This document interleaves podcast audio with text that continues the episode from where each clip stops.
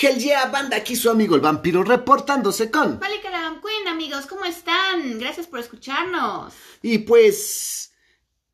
No sé cuánto vamos a durar con este libro, con esta novela, porque es novela y es película, pero con esto vamos a cerrar esta temporada. Es la verdad, la leyenda de la casa infernal, o sea, Hell House, verdaderamente es sin duda alguna la mejor novela de fantasmas jamás escrita. Es escrita por este señor... Richard Matheson. Richard Matheson, efectivamente, que ustedes lo recordarán mejor por películas como Soy leyenda. No, por películas, no, por novelas como Soy leyenda. Fíjate que Richard Matheson es muy... realmente no se sabe mucho como que de su vida personal, como como debería de ser, no es realmente una vida ni escandalosa ni mucho menos, pero siempre se, eh, se concentró en las novelas y en los relatos de ciencia ficción y de terror. De hecho, lo, desde el principio, desde sus primeros cuentos que empezó a publicar en diferentes revistas, pues causó gran revuelo. Sus cuentos cortos, efectivamente es mejor conocido por Soy leyenda, que de hecho es una novela de 1954, o sea que sí ya estamos hablando claro. de alguien pues bastante visionario y muy este, pues muy proyectado hacia el futuro. Y esta eh, obra, que para mí es todavía mejor que Soy leyenda, pero esa es mi humilde opinión, es del 71. Yo no tengo humilde opinión, para mí si no están de acuerdo conmigo chingan a su madre. Lo que yo digo es, y la verdad, si Soy leyenda resulta muy avant estamos hablando de un mundo pues casi casi post-apocalíptico y pues de seres que pues, podemos entender como vampiros, ¿no? Una, una especie de vampiro muy extraño. Pero efectivamente el señor Matheson, eh, por lo que llama la atención, es porque si, obviamente, sabe primero Soy leyenda, porque todo el mundo vio Soy leyenda, nadie ha leído el libro, pero todo el mundo vio la película, sí es muy cuidadoso en lo que es el método. Sí, de que tenía que entrar y regar el vinagre con el agua en la puerta de la casa y tenía que cerrar las ventanas de una manera, él tenía que hacerse de cierta manera y que él tenía que de, este, de, eh, descontaminar y tenía que esterilizar sus cosas y él tenía que... Todo el método científico que el, que el personaje tenía que llevar a cabo para que no lo encontraran estos seres, ¿no? Y poder sobrevivir en medio de esa de esa situación tan, tan difícil en la que él se encontraba buscando el paciente cero, el ground cero, algo así, no me acuerdo. Eso es lo que hace que sus, sus, relatos sean verdaderamente interesantes y que pues sí verdaderamente le des una pensada, porque dices, híjole, sí sería tal vez la vida así si yo estuviera en ese lugar, sí tendría que tener todas las precauciones que tiene este sujeto, sí tendría yo que tener una bodega con N cantidad de, de cosas para poder eh, mantenerme vivo, ¿no? Y evitar ataques. De hecho, esta novela de... También creo que la, eh, la novela de Hell House realmente no tuvo mucho impacto para mí por dos razones. Una, la película pues surgió, como decíamos desde capítulos anteriores, prácticamente a la par que El Exorcista. Sí, no, primero fue El Exorcista y poquito después sacaron la película de Hell House. Entonces, obviamente, el exorcista le comió toda la atención. Entonces, eh, obviamente, pues las novelas, pues sí se llegan a tener cierta popularidad, llegan a ser bestsellers, pero realmente revientan o explotan para la cultura popular cuando se hacen las películas. Entonces, esta película, aunque no es nada mala, es muy buena. No, es muy buena. de hecho, el screenplay es de Matheson, él mismo escribió el screenplay. El argumento, el guion de cinematográfico lo hizo el mismísimo Matheson. Y aunque verdaderamente es muy buena y está muy bien hecha, este, pues no la opacó completamente el éxito y el gran éxito del exorcista, que también ya hablamos de esa película, que también la novela y la película son excelentes. Pero además porque si tratándose de casas embrujadas y por algunas pues similitudes que podemos ver en todas las novelas de casas embrujadas, se le, aunque obtuvo muy buenas críticas, siempre se le comparó mucho con la maldición de Hill House. Aunque Híjole, no, ¿eh? Para mí lo abordó de mejor forma precisamente porque le metió este elemento científico y de parapsicología, además de únicamente este los mediums y las cosas así como más pues que apuntan más a únicamente lo paranormal y lo sobrenatural y fue mucho más redondo, los personajes son más concretos, están mejor hechos y el final es excelente. No, es muy... Definitivamente es muy superior a, a Hill House. Esto está bien aterrizado, no hay vaguedades. Y verdaderamente pues el autor se pule, o sea, eh, mm, si francamente yo la leyera sin saber más, diría, híjole, esto es un estudio, verdaderamente está basado en algo real, ¿no? O la persona se documentó mucho en casos reales para escribir esta novela y Hell House definitivamente es muy superior a Hill House.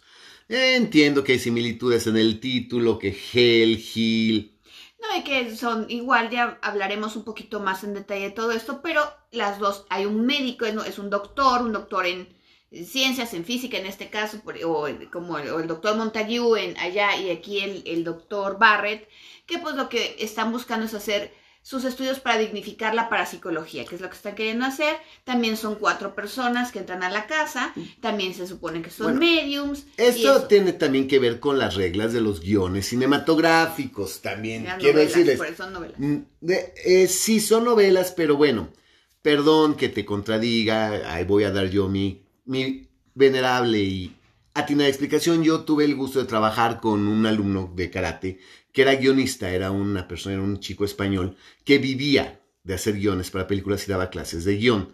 Y él me explicaba que debía, debía de haber cierto número de personajes con ciertas características para que el guion fuera aceptado. O sea que muchos guiones no son tan libres como ustedes se imaginan y que los guiones, para que las productoras volteen a ver y no tengan que cambiar casi todo, el guion se tiene que hacer este, con algunas características, por decirlo, él me puso, por ejemplo, aquella, la de la de la cabaña, la de Hill in the Woods, la cabaña en el bosque, la de la, que es muy nueva. De Cabaña in the Woods. no, la cabaña del terror se llama en español, creo. Ah. Este, me dice, no, es que tienen que ser tantos personajes, y tiene que ser uno muy fuerte, y tiene que ser una muchacha virgen, y tiene, porque así está la fórmula de esas películas. Y muchos autores de novelas, que me decía él, cuando escriben su novela, obviamente, como dijo ahorita Malika, la, la, novela puede ser muy buena, pero puede pasar desapercibida o puede no alcanzar el éxito que merecería si no llega al cine. Entonces, muchos novelistas hacen también su novela siguiendo la fórmula para que los productores volteen a la novela y digan, ah, esto se puede llevar muy rápidamente al cine. ¿Cómo surgió la fórmula o quién lo determinó? No lo sé, pero esas fórmulas de hoy en día ya existen. Ya existen. Y debe de haber tantos personajes, debe de haber un traidor, y debe de haber un cobarde, y debe de haber un... Por eso es que vemos tantas similitudes, ¿no? Es como yo recuerdo una persona que me, que me decía, es que Narnia es una representación de la pasión de Cristo, porque hay un sacrificio, y hay un Judas, y hay un... Sí, porque ya son elementos que que responden a fórmulas, fórmulas para el escritorio o para el guionista. Y aunque esta no, que efectivamente en su inicio no fue, una, no fue un guion cinematográfico, fue una novela, el señor Mateson le escribió siguiendo los eh, parámetros para que una productora volteara y dijera, ah, esta me sirve para el cine. Es por eso. Es por eso que tenemos estas, estas cosas, ¿no? Estos, lineamientos. Y recuerden que de, de Hill House, pues ya, habían, ya había novela, ya había habido película y muchas películas que se derivaron de Hill House. Sí. Ok, entonces este es el punto. Ahora bien, ¿de qué trata esta novela? ¿Por qué les digo yo que es la mejor novela de fantasmas jamás escrita? Bueno, pues aquí efectivamente vamos a hablar del, de los del primer personaje. Vamos a empezar hablar de los personajes. Existe aquí un rico, ricachón, riquísimo, un verdadero aristócrata que vive en la opulencia total, con una riqueza desmedida, que es un señor Dutch, que es un hombre viejo, que pues obviamente ya siente que le andan ya la parca le está este, contando los días. de, hecho está muy enfermo. Creo que tiene cáncer. De hecho está prácticamente esperando sus últimos días, que ya le dijeron que ya no va a vivir mucho tiempo. Y él lo que quiere saber, él lo que le urge saber es si hay vida después de la muerte o vida después de la vida. ¿Tú cómo dirías? Sí, hay vida después de la muerte, ¿no? O vida después de la vida. Pues no, porque tiene que morirse primero. Pero ya se acabó la vida, entonces vida después de la vida Había unos libros muy famosos hace muchos años que precisamente en la, en la, primera parte se llamaba Vida después de la muerte y luego se le Vida después de la vida. Ah, no sé, pero bueno. Querían saber si después de que te llevaba la chingada podía, eh, había algo. Algo. Que es lo que todo el mundo quiere saber desde el principio de la humanidad. A este hombre, al señor Dodge, le urge saber eso. Eh, el señor compra, compra, decide comprar la casa más embrujada, la casa más terrible, la casa donde nadie se atreve a entrar, que es la casa Velasco. Guárdense este nombre, la Casa Velasco, porque es realmente el lugar, ¿no? Donde va a ocurrir todo lo que les vamos a narrar. Esta Casa Velasco, hablaremos de ella más adelante. Él compró la Casa Velasco, de la que sabemos que pues ya, como se sabía que era así como que el epicentro de los fenómenos paranormales, eh, ya había habido en 1940 un intento. Era, esta es la tercera incursión. La primera fue en 1927, luego fue en 1940 y esta que es en el 70. En el 70, efectivamente. Eh, buen, buen dato, la novela está situada en el 70. En el 40 había habido una segunda incursión en la que entraron a la casa seis personas, seis investigadores, y murieron casi todos. Menos uno. Igual, en la primera incursión del 27 se murieron todos. Todos, así es. Y en la segunda mueren todos, solamente hay un sobreviviente. Todos murieron en la casa. Entonces, como que bueno, desde ahí viene un problema, como que es que hay en esa casa, porque si hay muertos, un sobreviviente, ¿cómo, cómo está esto, no? Pero este señor, Dodge, manda llamar al doctor Lionel Barrett. Lionel Barrett, que él es él es científico, él se dedica a la física. Él, es, doctor en física, sí. Él es físico. ¿Es doctor o es físico? Es doctor en física. O sea, ¿es doctor en educación física? No, en ciencias físicas, de la física física. Ah, o sea, él es... Ah, ok, él es... O sea, es chingón de la física. Ah, pero es doctor. Es doctor, tiene su doctorado. Ah, ¿o es doctor o es físico? Es doctor en física, no es médico, es doctor en física. Ah, ok, bueno, es doctor. Ah, como el conde, que es doctor honoris causa. No, no, no, este no es honoris causa. Este sí se chingó estudiando. No tenía un amigo que le dijo, ay, te vas a ser doctor honoris causa. Por cierto, si ustedes me quieren hacer doctor honoris causa, eh, comuníquense conmigo. Yo con mucho gusto acepto cualquier doctorado. Gracias. Ok, muy bien. Este, cuando hagan doctor honoris causa en entretenimiento para adultos, te voy a proponer. Muchas gracias, sí. Entonces, bueno. Este señor es, doctor en física, es científico y él lleva años dedicado al estudio de los fenómenos paranormales.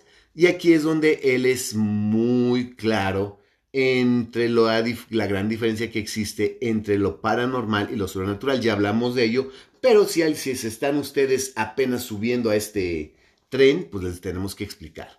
Sí, las cosas normales, pues es lo que, lo que nosotros esperamos, ¿no? Si yo suelto una vela y la tengo en la mano y la suelto, la vela se cae al piso. Porque es lógico, va a caer, es lo normal que caiga. Si, si yo dejo una vela en la mesa, ahí va a estar la vela. Y si la prendo, se va a consumir. Eso es lo normal. ¿Qué pasa si yo, si yo dejo la vela en la mesa y la vela sale disparada? Oh cabrón, ahí ya pasó algo, extraño. Que no es lo común. Porque se rompió la inercia. Exacto. Literalmente se rompió la inercia, ¿no? La inercia es que el objeto se mantenga en reposo o se mantenga en movimiento. movimiento. Entonces, si yo la dejé ahí, se rompe la inercia sin motivo.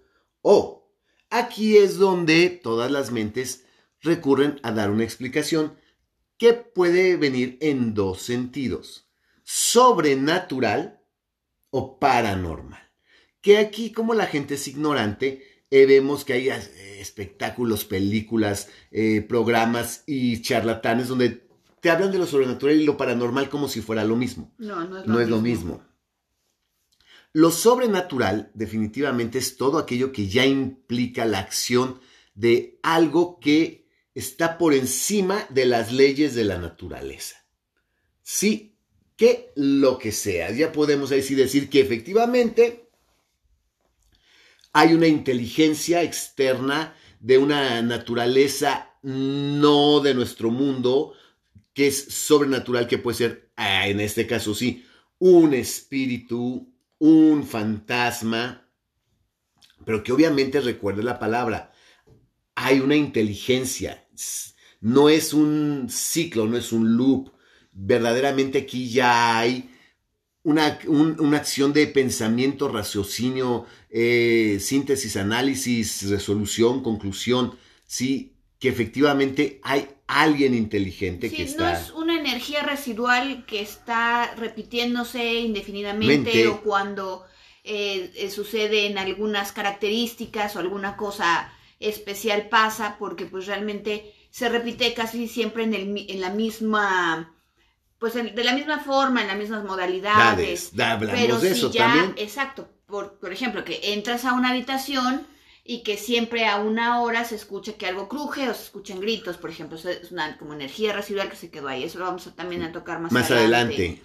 Pero si ya es algo que se entiende que tiene voluntad, ya podemos hablar de algo sobrenatural. Ya podemos hablar de algo sobrenatural, que no divino, que acuérdense que ya si es divino, ya, es un escaloncito arriba de lo sobrenatural. Sí, ya es eh, divino, definitivamente. Fíjate, pero qué curioso, si es divino es porque es bueno, es una acción de un dios. Pero si es una acción de un demoníaco, es sobrenatural. Sí, porque pues sobre Dios no hay nada. Yo por eso digo que definitivamente algo divino también entra dentro de lo sobrenatural. Ok, de acuerdo. Sí, yo digo, y no es mi humilde opinión, es lo que yo digo, perros.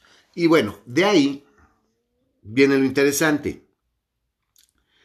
El, el fenómeno sobrenatural, pues es definitivamente, es muy escaso. Creo que verdaderamente el doctor Barrett lo dice, él nunca ha encontrado un fenómeno verdaderamente sobrenatural. Inexplicable que rompa las leyes de la naturaleza y que él diga, sí, no tiene explicación, aquí está, está probado, está comprobado, no hay explicación alguna, esto es sobrenatural, el doctor Barrett no lo ha encontrado.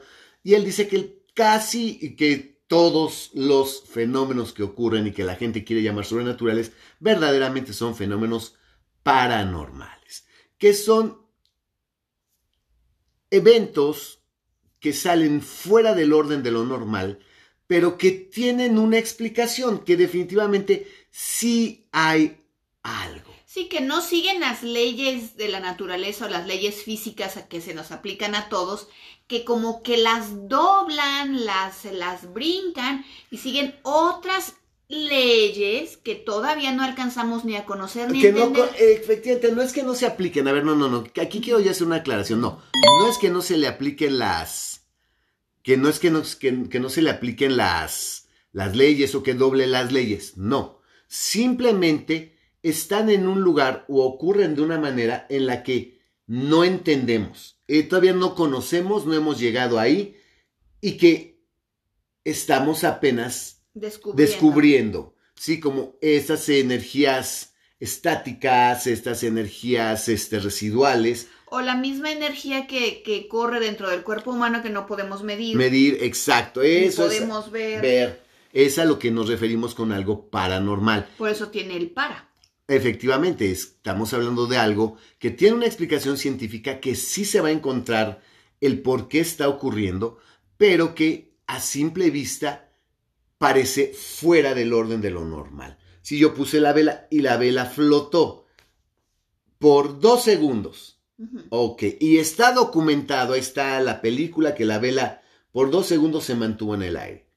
¿Qué pasó? No, esto es sobrenatural, es un fantasma, es un demonio. No, no, lo más, eh, primero como todo, hay que buscar las cosas paranormales y después ya.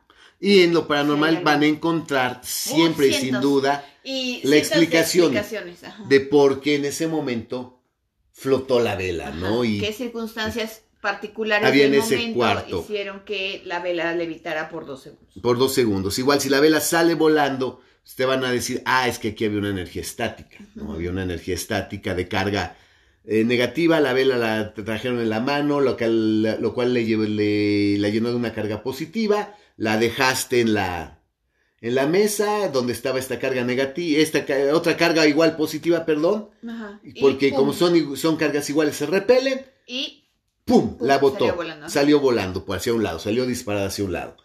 Y obviamente debe haber un instrumento de medición que te permite decir, sí, mira, aquí hay una carga electrostática positiva muy fuerte y la estoy midiendo y es de tanto. de dónde el, lo paranormal viene en que de dónde sale la carga este, Electrostática que está ahí. electrostática que está ahí. Eso es lo que todavía no podemos decir. Decir, ni eh, entender. entender. Es- por, eso, son paranormal. fenómenos paranormales. Ah, ok, Ajá, ahora muy sí bien. tenemos una buena ¿Entendieron? definición. ¿Entendieron? Qué bueno. Pero ya eh, sí les voy a pedir de favor que dejen de decir paranormal y sobrenatural como si fuera lo, Lo mismo. mismo, no es lo No es lo mismo. O como el conde que, oye, existe lo extranormal. Yo, pendejo, ese es un programa de mierda de TV Azteca. No mames, conde. Lo extranormal no existe, ¿eh? Es el nombre de un programa. Es un nombre de un programa y pues, Mierdero. le pusieron, sí, eh, es muy malo, pero le pusieron extra normal la falta Oye, de pero qué buena está la chava del final. Ah, no, qué bruta. No mames. La hostess del programa, que ni me acuerdo cómo se llama, eh, está más buena que el Esa sí está extranormal. No mames. bueno. Es por lo único, nomás préndale para ver el principio Y el final. Y ya. Y los cortes a comercial. bueno, entonces ya que quedamos claro, el doctor Lionel Barrett, él cree en lo paranormal, él no cree en lo sobrenatural. No. Lo llama este señor Dodge a, a su mansión y porque le dice que él compró Hell House, que, que porque estaba cerrada, los familiares no querían Ya que no nadie... querían saber nada. nada. Después de lo de 1940, que ya fue el acabose del empezó. Sí, la masacre, pues digo, entran seis personas y mueren cinco personas, sale sobre una, dicen yo no vuelvo a entrar y la casa permaneció cerrada. cerrada, Le daban 30 años. mantenimiento, pero sí había un equipo de gente que entraba a darle Sí, cierto mantenimiento, porque como será una propiedad muy particular, ya les hablaremos de ella.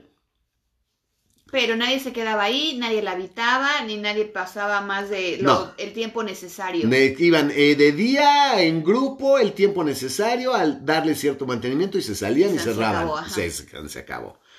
Y le dice que pues se le va a dar 100 mil libras. Sí, 100 mil libras, imagínense la no, cantidad. dólares. ¿Dólares? Son Ah, dólares porque la casa está situada en Maine. En, En Maine, ah, sí es cierto, en Maine, ok. Dólares, le da 100 mil dólares, ¿Son 100 mil? ¿No son 10 mil? No me acuerdo. Creo que aquí tenemos un programa de cero. Según yo son die- eh, 10 mil dólares más todos los gastos, más eh, todo el equipo que necesite de la forma que lo Según yo eran 100 mil dólares, ¿eh? pero bueno, Ah, bueno. les voy a confirmar más Sí. adelante la cantidad. Recuerden que esto lo hacemos sin script y sin Sí, notas. y, y leemos los libros, pero pues obviamente no nos los aprendemos de memoria. Memoria. Pero le daban un dineral por hacer la investigación. ¿Sí? El doctor se siente muy contento. Él obviamente no tiene miedo porque él obviamente sabe que ahí hay algo paranormal. Él, por el contrario, dice, el, esto para mí es verdaderamente la cereza en el pastel, es el triunfo máximo en mi carrera, poder entrar a Hell House, a la casa infernal, a la casa Velasco, a hacer mi investigación. Y además trae por ahí un proyecto muy interesante de una máquina, que después vamos a ver qué es lo que hace la máquina. Y este güey eh, había estado buscando quién se la fondeara y no había conseguido los recursos. Y este tipo le dijo, pues si es lo que necesitas, también te pago la pinche máquina. Y eso es lo que más le interesa. Te no, y aparte de todo, le dijo, yo te pago todos los gastos necesarios y adelante. Eh, el doctor Barrett es una persona que tiene ciertos problemas físicos. Vamos a ver las características de cada personaje. ¿Cuáles serían las características principales del doctor Barrett que tú ves en él? Pues en primer lugar que tuvo polio cuando era niño y que entonces está pues prácticamente eh, inválido, usa bastón, una pierna no le Tipo funciona House. muy bien. Sí, pero aquí fue el, la- fue el- Polio. el- eh, fue polio y entonces no le funciona muy bien y tiene por lo mismo que tuvo polio tiene disfunción eréctil, que eso es interesante, ya verán por qué más Bueno, adelante. ¿Y qué nos interesa? Que no se le pare normal. Ahí sí, sí no se le para normal para que veas. tiene disfunción eréctil el doctor Barrett. y que ha luchado, eso es, aunque es científico, ha luchado muchísimo, muchísimo por dignificar, como decíamos al principio, la parapsicología, porque obviamente todos sus pares, o sea, toda la gente que, que lo conoce o que estudia con él o que también son físicos o científicos, pues obviamente consideran que todo su estudio pues es basura. Él está casado. Sí. Está casado con una mujer de nombre E- Iris, Edith. Edith, llamémosle Edith para que la gente entienda. Edith, Edith, que es, eh, es una mujer muy particular, fíjense, pare- aparentemente es así como que la típica American Housewife, que es una mujer pues hasta cierto punto dedicada a su matrimonio, muy entregada a su esposo, muy apoyadora, pero fíjense que esta mujer, Edith, tiene un secreto ahí muy feo que ni el mismo doctor sabe. Y yo creo que hasta ni siquiera ella misma está consciente al 100% de qué es lo que le pasa. Ella es una mujer, aquí sí es una palabra que no es una de mis palabras favoritas, pero es codependiente, es una mujer muy codependiente, es una mujer depresiva que ella lo que más le teme en la vida es a la soledad. Ella, para ella estar sola es lo peor que le pueda ocurrir, es de volverse loca, es de no... No puede dormir, no puede comer, no puede salir, no puede quedarse sola. Y es que el doctor, con todas sus investigaciones, viaja mucho. Y la última investigación que hizo, ella definitivamente estuvo ya al borde de la locura porque no podía hacer absolutamente nada porque no quería quedarse sola. No comía, bajó de peso y de hecho estuvo pensando incluso en suicidarse. Sí. Sí le pasó por la mente el suicidio. Y cuando el doctor la vio de, nuevo, la vio muy desmejorada, la vio más delgada, la vio pálida, la vio ojerosa, y hasta le dijo que le había dado gripe y que se sentía mal, ¿no? Pero es una mujer que sí muy fácilmente su estado de ánimo se altera, lo cual viene a confirmar de lo que hablábamos de los primeros capítulos de esta temporada. Es una mujer que está en un estado de ánimo muy particular. Y para esta ocasión, eh, si el, el doctor Bart no mm, prefiere no llevarla a sus investigaciones, pero ella le lloró, le suplicó, le dijo, es que yo te voy a ayudar, es que yo puedo servirte de secretaria, es que no importa, es que bueno, es muy buena lana, es una lana para los dos, yo puedo anotar, yo puedo hacerte de asistente y eso, pero por favor llévame, no me dejes sola. Claro, sin decirle las razones reales por las que no se quería quedar sola, pero el doctor acepta que, la, que lo acompañe a, a Hell House. Sí, porque también el doctor está seguro de que no hay nada fuera de control, ni no hay nada que él no pueda darle una explicación. O que sea verdaderamente peligroso físicamente. Efectivamente. Bueno, pues en eso estábamos cuando el señor Dodge le dice, ok, pero ¿qué crees, güey? Te, como requisito vas a ir tú con tu asistente y vas a llevar por fuerza a dos personas de mi elección.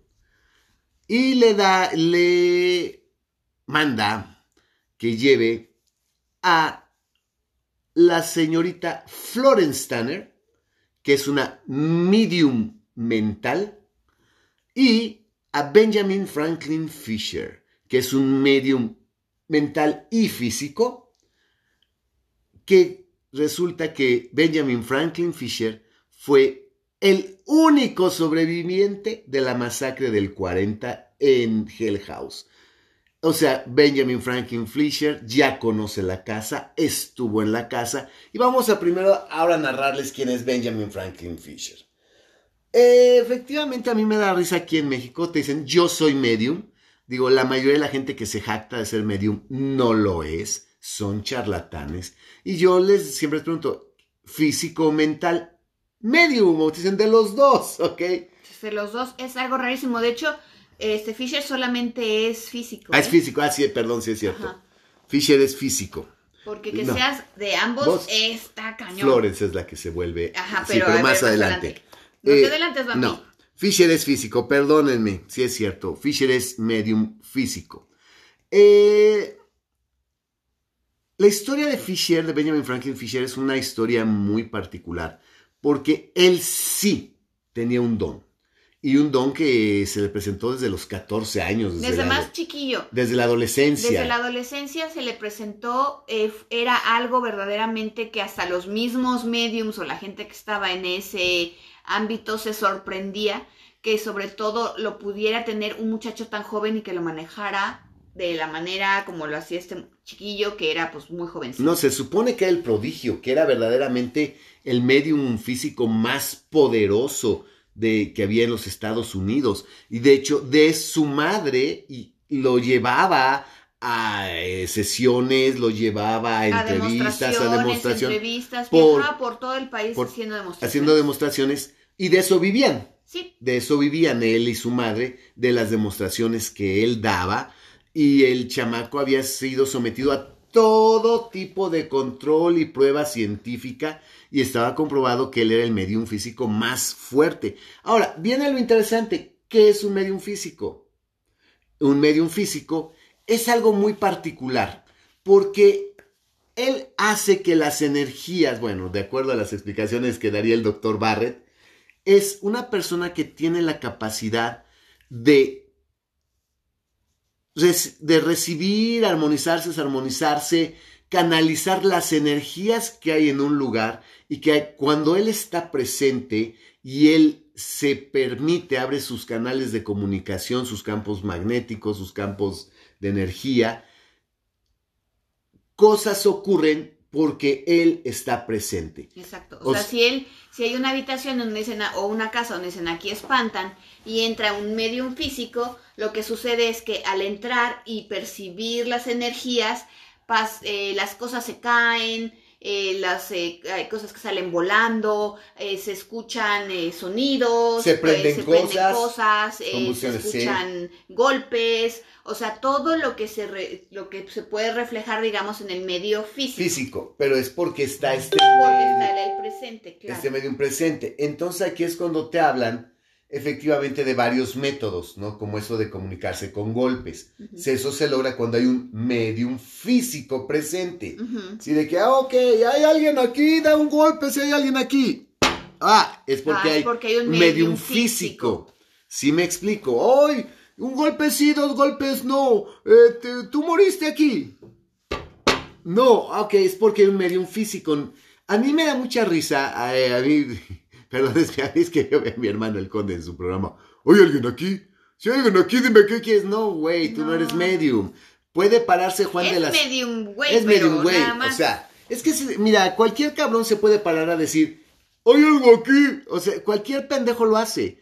Si llegas a escuchar algo es sugestión, o tal vez ya es un fenómeno de poltergeist que está generando el nerviosismo de él mismo, de sus acompañantes. Pero si no eres un medium real, no se va a manifestar absolutamente, nada. Y estos medium físicos son verdaderamente portentosos porque en esas casas en las que salen volando los libros o se estrellan vidrios es porque está el medium físico de, de, por medio. Y este hombre, a los 16 años, se lo llevaron a Hell House. Como él era el medium más cabrón que existía. La que existía en ese momento, pues fue, formó parte del equipo en donde eh, prácticamente eran puros mediums los que fueron, ¿no? No, no, también, había, científicos. Ah, sí, la doctora. y el otro, el que sí, sí, Y todos murieron en Hell House, adentro de Hell House, y a él lo encontraron al día siguiente, eh, a, la, la mañana siguiente, lo encontraron desnudo, muerto de frío, tirado en el piso en posición fetal frente a la puerta. Sí, exactamente, saliendito. Saliendito. Y finalmente eh, también aceptó regresar porque era algo que tenía que darle. En primer lugar, la paga era muy buena y él ahorita pues estaba en la última pregunta. Obviamente porque después de eso ya no se, se, cerró completamente, ya no quiso él por voluntad volver a experimentar nada sí, cerró sus canales de comunicación, cerró sus medios de contacto. De hecho, le entró al trago, a la bebida. Pero siguió estafando gente y sí se volvió un fraude. Un fraude. Y entonces así se volvió un fraude. Ya obviamente le empezaron a caer en sus cosas, perdió completamente todo el prestigio y credibilidad que tenía. Le entró al trago y ahorita necesita la lana por una parte. Y por otra parte también él le quedó el gusanito de decir, ¿por qué me dejó la casa vivir? Vivir. Porque no me, no me mató. Efectivamente, es muy interesante esa segunda parte de la historia de Fisher. Porque Fisher definitivamente es un, es un sujeto que después de Hell House cierra sus canales y se protege. Él vive totalmente protegido, cerrado. Y sigue viviendo de su fama como medium, pero se dedica a estafar, a engañar gente, demostraciones falsas, con magia, con trucos, eh, verdadera charlatanería. y charlatanería. Sí, también, así nada más, este, ah, no, sí, me dijo. Ah, exacto. Ah, no. Pero él ya fue, ya de ser el medium más prestigioso, se convirtió en un fraude. Y bueno, entonces ya es un hecho que el doctor Barrett tiene que llevar a Fisher a Hell House, que pues para mí sería invaluable, porque es un güey que ya estuvo ahí, que conoce la casa y que sabe más o menos qué pedo con la casa. Sí, pero eh, Barrett no está contento. No, Barrett no está contento. Porque aquí más adelante vamos a ver la contraposición. Ah, pues ahorita vamos a ver. Básicamente con Florence Tanner, de cómo entender este tipo de fenómenos paranormales. Florence Tanner es el la segunda persona que Dodge le impone a Barrett. Y Florence Tanner me encanta. Florence Tanner es una historia verdaderamente impresionante porque Florence Tanner, para empezar, no es bonita, es, preciosa. Es una mujer hermosa de una cara preciosa que tiene un cuerpo divino, escultural, es una mujer de casi 50. Casi 50, casi pero 50 años. se le notan, es pelirroja y es preciosa. Es abdomen plano, cinturita, cadera redonda, nalgas paradas, busto redondo, dos melones inmensos. Y lo sabemos porque se describe en la novela. Súper ¿eh? firmes, las piernas torneadas, firmes, o sea, la mujer es una verdadera belleza. Florence Tanner había sido actriz Sí. Y descubrió en algún momento ser una medium mental. Y actualmente, bueno, en el 70, en ese momento de la novela, Florence Tanner era pastora. Tenía su propia iglesia. Tenía su propia iglesia espiritualista. Y es bien cotorro porque su iglesia, ¿cómo se llamaba? Del Divino Ser o Algo así. Algo así. Era bien chistoso porque era eh, los martes mensajes del más allá. Los miércoles, comunicación con seres queridos. Los jueves, este, consulta de no sé qué madre. Eh, servicio, servicio, servicios los domingos. Los sábados, este, cura espiritual. Ella era de esos mediums eh, que se comunicaban, que es un medium mental. mental, que es el que en teoría se comunica con seres del otro mundo que los escucha, ella transmite, que permite que entren en ella para que hablen a través de ella y que esto y que ella puede tener una comunicación con seres desencarnados, seres, espíritus, fantasmas, gente que ya murió. Línea directa con el más allá, que eso es lo que normalmente conocemos por medium, digamos, como que tradicionalmente en las películas y eso, el medium es el que escucha las voces o escucha que le hablan, retransmite el mensaje o permite que tomen su cuerpo para que hablen a través de ella. Pero ese es un medium mental. mental. Ajá. Y, es, es, y se supone que también que, que pueda seas un medium que conjugue las dos características, que seas mental y físico, es la cosa más extraña del mundo mundial. Exacto.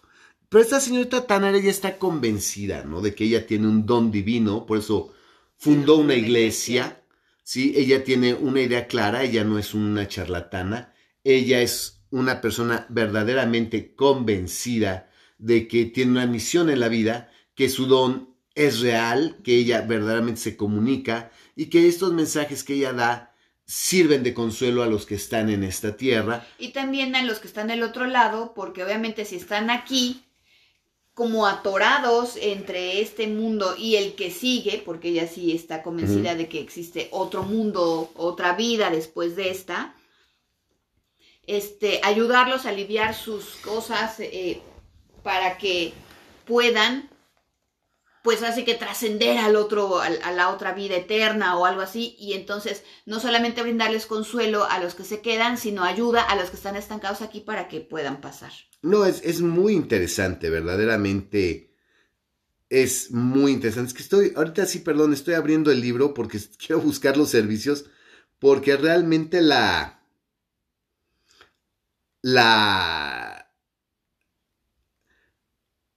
el letrero que para mí... Sí, este, su, tenía una especie como que de pizarrón de avisos ahí afuera de su iglesia, donde decía todos los, servicios que prestaba. Que prestaba, a ver si lo encuentro para leerlos, porque sí me gustaría leérselos a la, a la letra, ¿no?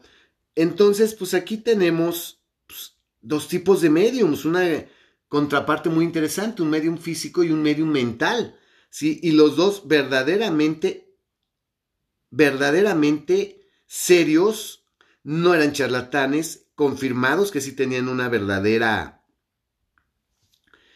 facultad. Y aquí es donde viene finalmente la contraposición, que es, digamos, la parte pues álgida de esta relación, que realmente el problema es que el doctor Barrett lo ve desde un punto de vista 100% científico, sí entiende que hay cosas paranormales, pero desde el punto de vista 100% científico, que no hay espíritus propiamente, que no hay fantasmas propiamente, y la Tanner, principalmente ella, dice que sí. No, de hecho, aquí está. Su iglesia, que se llama, aquí está, Templo de Armonía Espiritual. Así se llamaba la iglesia de Florence Tanner. Decía, servicios dominicales de 11 a.m. a 8 p.m. Curación y profecía, martes 7.45 pm. Conferencias y saludos espirituales, miércoles 7.45. Yo quiero que me saluden también. Mensajes y revelaciones, jueves 7.45. Comunión sagrada, el primer domingo del mes. O sea, digo, esto de... Es una iglesia bien hecha. No, es una iglesia, yo la veo como espiritualista, ¿no? Templo de armonía espiritual, servicio, curación y profecía, conferencias y saludos, mensajes y revelaciones, o sea, Digo, esto de conectarte con tus seres queridos y hablar con los muertos, pues es mucho, muy interesante. Entonces, bueno, pues este es el crew. Así es. Cuatro personas que pues este... No, bueno. No se conocen propiamente en persona, más que, bueno, la, la esposa de bueno, Barrett. Barrett sí sabía quiénes eran y sí, claro, porque los, Pero nunca se habían visto, antes. Visto antes, no. Y pues ya se embarcan en esta idea de ir a la casa Velasco. Bueno, aquí tenemos que hablar, ¿por qué es la casa Velasco? Creo que es el siguiente tema que es muy importante. Porque esta casa fue una casa que construyó Emerick Velasco. Antes de continuar con Emerick Velasco, nada más como un... Eh, Ah, un, dato eh, importante es que eh, Richard Matheson se basó en Alistair Crowley para crear a Emerick Velasco, porque Alistair Crowley tenía en Italia su famoso templo de, de Telema o algo así que era la abadía de Telema, que es donde también juntaba a sus amigos y tenían, pues vivían muy libremente, por decirlo de alguna forma.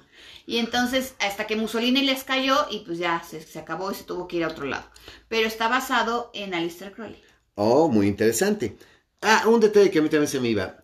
El problema es que el hijo de Dodge estaba encabronadísimo. Ah, sí, el Dodge, el Dochito. El Dodge Junior, que es el que va a heredar toda la lana del padre, está muy encabronado y le dice, no saben qué, estoy harto de sus estupideces, yo no quiero que hagan esta investigación, Perdónenme, yo no la consiento, mi padre la está haciendo porque quiere, pero yo en cuanto pueda, yo la voy a detener, a mí no me interesa lo que ustedes están haciendo. Y de mi cuenta corre que no les van a pagar ni un pinche peso. Bueno, dólar. Dólar, el güey, el, el hijo de Dodge, está muy en contra. Pero Nancy Barrett dijo, no importa, es mi oportunidad, yo no tengo nada que ver contigo, yo estoy haciendo el trato con tu padre y mi intermediario es un señor que se llama Handy, que es como una especie de mayordomo, asistente, secretario este el secretario particular del señor Dodge y el, a través de Hanley es donde le, donde le pide necesito esto, necesito el otro, necesito el otro y también dime toda la lana y se van a quedar siete días. Siete días. Eh, exacto, tiene, es que es el tiempo máximo, ellos quisieran quedarse más, ¿eh? Pero no, tienen más tiempo. Eh, el señor Dodge. como ya está de plano con un pie aquí y otro allá, dice, tienes una semana para decirme qué chingados. Se olvida después de la muerte. Bueno, aquí viene lo ya interesante. Vamos a hablar de Emerick Velasco, la casa Velasco. ¿Quién fue Emerick Velasco? Bueno, Emerick Velasco es, para variar, el hijo bastardo de un fabricante de armas norteamericano que es muy rico, hizo una fortuna que vendiendo rifles, pistolas y balas, que conoció a una corista, actriz de teatro, que era muy hermosa, que era la señora Velasco, y tiene el niño con ella tiene el, niño con ella. Eh, eh, obviamente fuera de matrimonio, nunca lo reconoció, sin embargo, sí le proveía todo. Todo. Y por eso es que se llama Emerick Velasco. Sí, por la madre. Por la madre. Y de hecho lo hereda, ¿no? Cuando se muere. Le da 10 millones de dólares. lo hereda. Le deja 10 millones de dólares a Emerick Velasco. Emerick Velasco, ¿quién es? Es un joven que desde pequeño tiene cierto. Se siente, sí, efectivamente, muy basado en, en Aleister Crowley. Eh, se siente muy atraído por todo lo que es la parapsicología, todo lo que tiene que ver con lo paranormal y lo sobrenatural. Se Se- supone que tenía la biblioteca más grande de libros de parapsicología y eh, fenómenos paranormales y ocultismo de que se tenía conocimiento. Él de- eh, desde niño se cuenta que Emerick Velasco ahorcó a su gato. Para ver si podía revivir con su siguiente vida. Porque como los gatos tienen siete vidas, ahorcó al pinche gato y dijo, a ver, que se levante. Y cuando no se levantó, lo descuartizó y lo aventó por la ventana en pedazos al gato. Se supone que también violó a su hermana. Sí, ahí hay, ahí hay un pasaje muy extraño de la hermana que no sabemos bien bien qué pasó, pero sí se supone que tenía relaciones incestuosas con la hermana, pero no con la colaboración completa de la hermana. Sí, que la violaba, que tenía como 10 años, Velasco, 12 años, cuando voy Cuando, cuando abusaba sexualmente de su hermanita que era más pequeña. más pequeña. Porque esta muchachita ya era hija del, que, del, del segundo matrimonio de la madre, que sí ya se finalmente se casó con otro señor que también de muy buen varo. Y este, y pues ahí es donde la señora Velasco dice, oh, oh, yo tengo que proteger también a mi hija, los dos son mis hijos, pero vamos a poner tierra de por medio, Exacto. que es lo que hacen las familias normalmente. Exacto, y bueno, Velasco sí se supone que abusaba de ella y que de la última vez que abusó de ella estuvo la muchachita un mes en el hospital. Sí, porque además obviamente pues había de todo, ¿no? Golpes, tortura, etcétera, etcétera. Sí, se supone que de la última violación a la hermana, la hermana se pasó un mes, un mes completo en el hospital y es por lo que deciden separarlos. Se supone que en ninguna escuela era bienvenido, que no cabía en ningún lugar, que de todos lados lo corrían y que Velasco había estado de escuela en escuela estudiando de todo. Que para, al parecer no hubo una carrera, no hubo algo que él no tocara, que él no conociera. Eh, Sí, a veces como que terminaba, pero no se graduaba, Ah. a veces como que no terminaba toda la carrera, pero tocó todas las artes y las ciencias. todas las artes y las ciencias. Y también buscó logias y gremios de ocultismo y también De ahí estudió, también lo corrían, ¿eh? te estudió todo tipo de ciencia oculta o tema parapsicológico. Él lo conocía y él lo dominaba. Finalmente Velasco se supone que era un hombre extremadamente extraño. Era un tipo altísimo que medía casi dos metros. Sí, Le decían el gigante rugidor. porque tenía una voz muy profunda, de, con un timbre muy particular, y cuando hablaba o se reía, pues parecía que todo retumbaba a su alrededor, por eso le decían el gigante rugido. regidor. Se supone que era un hombre extraño porque era muy atractivo y muy guapo, pero, pero con una apariencia diabólica, Sí, o sea, de esos que dices, ah, que está bien guapo, pero qué raro se ve, así como No, el vampi, así. que me da miedo. Qué güey tan guapo, pero qué el- pinche miedo me da. Así como el vampi, hagan de cuenta. Que se supone que era muy guapo, muy atractivo, pero que daba miedo, que verdaderamente la gente, así como que, ay, güey, tenle cuidadito a Velasco, ¿no? Y si era un ser que se veía diabólico, con una cara verdaderamente diabólica. Se supone que era un hombre fascinante, un hombre sumamente culto, sumamente fino, y un hombre que él lo que buscaba verdaderamente, su máximo placer en el mundo era el control y la manipulación. Sí. Velasco amaba, vivía para controlar y manipular a los demás. Que se supone que él utilizaba todo lo que tenía a su alcance, eh, dinero, eh, bi- bienes, este, recursos, encanto, verbo, conocimiento, para manipular a la gente y doblegar la voluntad de las personas a su gusto, a su interés, a lo que él quería y que la voluntad de Velasco es lo que se hacía. Te falta sexo, alcohol y drogas. Exacto. Nomás faltaba rock and roll. Sexo, alcohol y drogas. Ve- Velasco e hizo Bueno, rock. Una verdadera... Pues viene lo interesante. Este sujeto, Emerick Velasco, totalmente viajado, estudiado, oculto, que conoce de todo, obsesionado con el control y la manipulación, por fin en 1919, bueno, pues desde antes empezó por, antes por ahí de 1919, ya está casi por terminar su obra, que es La Casa Velasco. Y lo interesante de la casa es que sí encontró un terreno particular alejado En Maine. en Maine eh, alejado pues como que de los pueblos, pero no tampoco tan lejos como para que no pudieran llegar los, las- Los las- víveres. los víveres y eso. Ajá. Este, y que además estaba, eh, se tenía un como pantano alrededor. No, un pa- no, se supone que lo primero era un bosque Así espeso. Que había bosque, bosque, un bosque muy cerrado, un bosque muy espeso, que había que atravesar un bosque a través de un camino muy estrecho para llegar.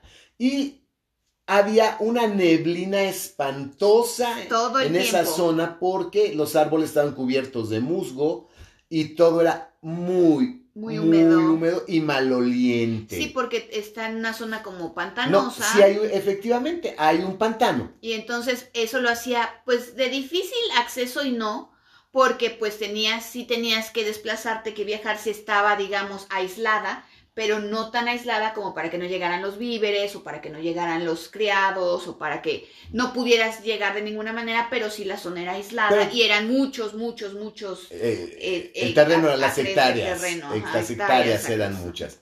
Y bueno, finalmente, todo mundo a donde hay niebla le da la vuelta. O sea, Sí. a nadie le gusta cruzar un pantano con, con niebla, ¿no? No, Y la niebla ahí es casi permanente. sí, todo el tiempo. Todo el tiempo. Hay niebla y pues no huele muy bonito porque está el pantano. No, huele horrible. Se supone que la peste del pantano es verdaderamente nauseabunda, que las aguas están espesas, cubiertas de limo, de musgo, que verdaderamente el olor así putrefacto, de hierba putrefacta, es muy penetrante y pues definitivamente, aunque no es un lugar de difícil acceso, es un lugar que la mayoría de la gente evita. Evita. Nadie quiere cruzar por ese terreno.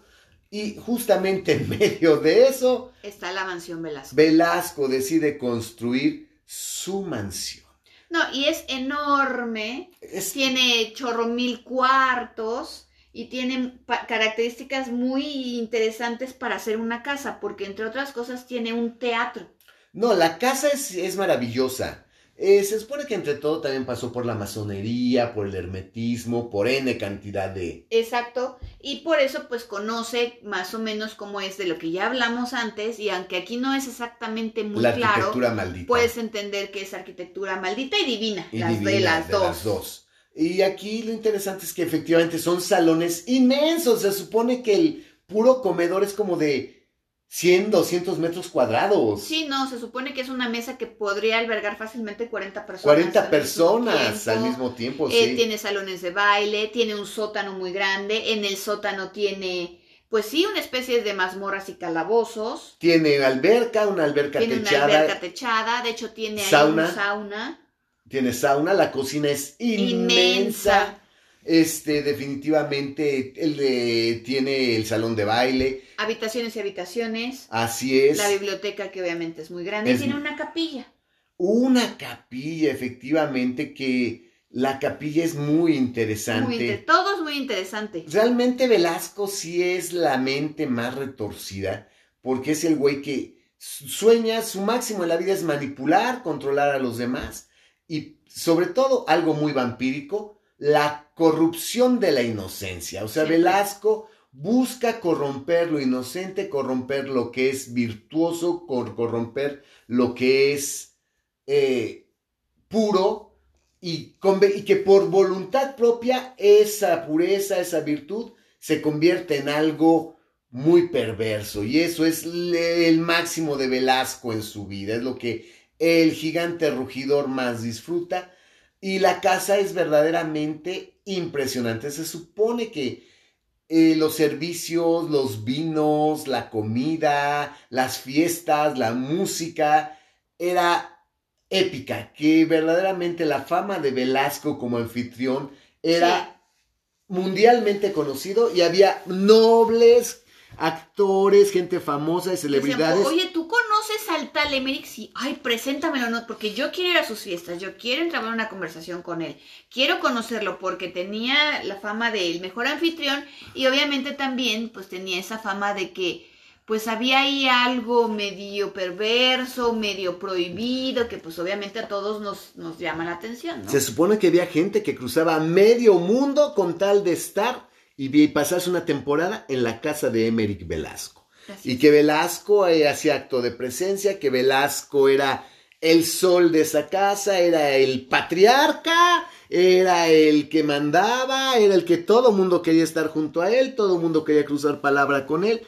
Y Emerick Velasco era el rockstar de la época y pues tenía su sueño con esa casa tan aislada, con esa casa de condiciones tan particulares, tan elegante, llena de estatuas, llena de mármol, llena de maderas finas, llena de candelabros. Y, un algo muy particular de la casa que tú veías decías, oh, mucho arte, ah, no, qué padre, pero si te fijabas bien, todo el arte, los pequeños detalles, las eh, frisos, los relieves, eh, las gobelinos, todo, tenía siempre algo así como perverso. Sexual. sexual, como posiciones sexuales, gente teniendo sexo. Penes. O siendo torturado, había penes, había vaginas. senos, vaginas. O sea, si tú buscabas y ya te veías con detenimiento, todo tenía este, siempre implicaciones sexuales o de tortura. Han de cuenta que la capilla, que es así como que lo más interesante, ¿no? Porque esa capilla es algo que llama mucho la atención. Se ve un Cristo de madera, un Cristo impresionante. Y muy grande. Muy, grande. Pero con un pinche pitote parado. O sea, que el Cristo tiene la verga inmensa y paradísima, ¿no? Y que ves los cuadros que están alrededor, a los lados de, las paredes de la capilla.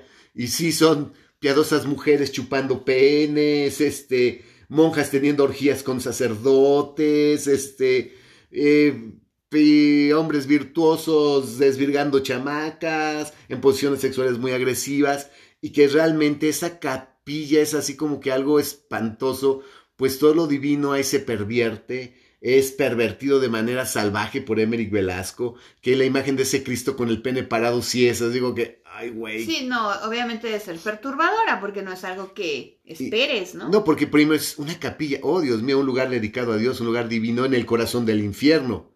Eh, no, piénsalo, dos, veces. porque la capilla está llena de perversiones sexuales, ¿no? Entonces, bueno, Emerick Velasco es este sujeto, pero ya sabemos quiénes son los personajes, ¿no? Quiénes son los personajes y próximo capítulo vamos a saber ¿Qué pasó ahí? ¿Qué pasó ahí? ¿Por qué es la ¿Por casa? Qué es la casa maldita? Porque una cosa es que pues sea aquí del desmadre y que a todos nos guste, que le ponemos así, le ponemos asado y que nos oh, aquí hay mucho alcohol. nos tomamos lo otro, nos drogamos, bueno, yo no, pero la, la gente ahí se drogaba, y pero ¿qué fue lo que pasó para que verdaderamente se considere una casa del infierno? Exacto, entonces, próximo capítulo, no se lo pierdan, porque vamos a contar la historia de la Casa Velasco. Ya conocemos la historia de la gente que va a ir, ya conocemos la historia del que la construyó, de Emerick Velasco, del gigante rugidor.